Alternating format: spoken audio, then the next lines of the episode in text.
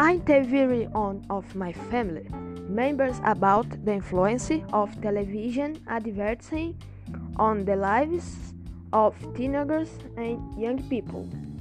We asking the first question. Do you think that advertisements can influence people's lives? She replied that yes, it can influence science made by products because of the advertisement, but you also have to be careful because the product may not be as indicated in the program.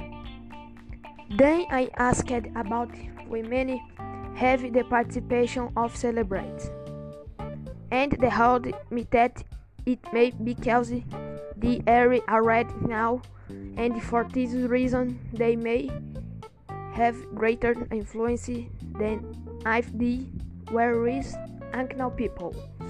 Finally, I asked if there were people who bought products because of the advertisement and if they were reliable.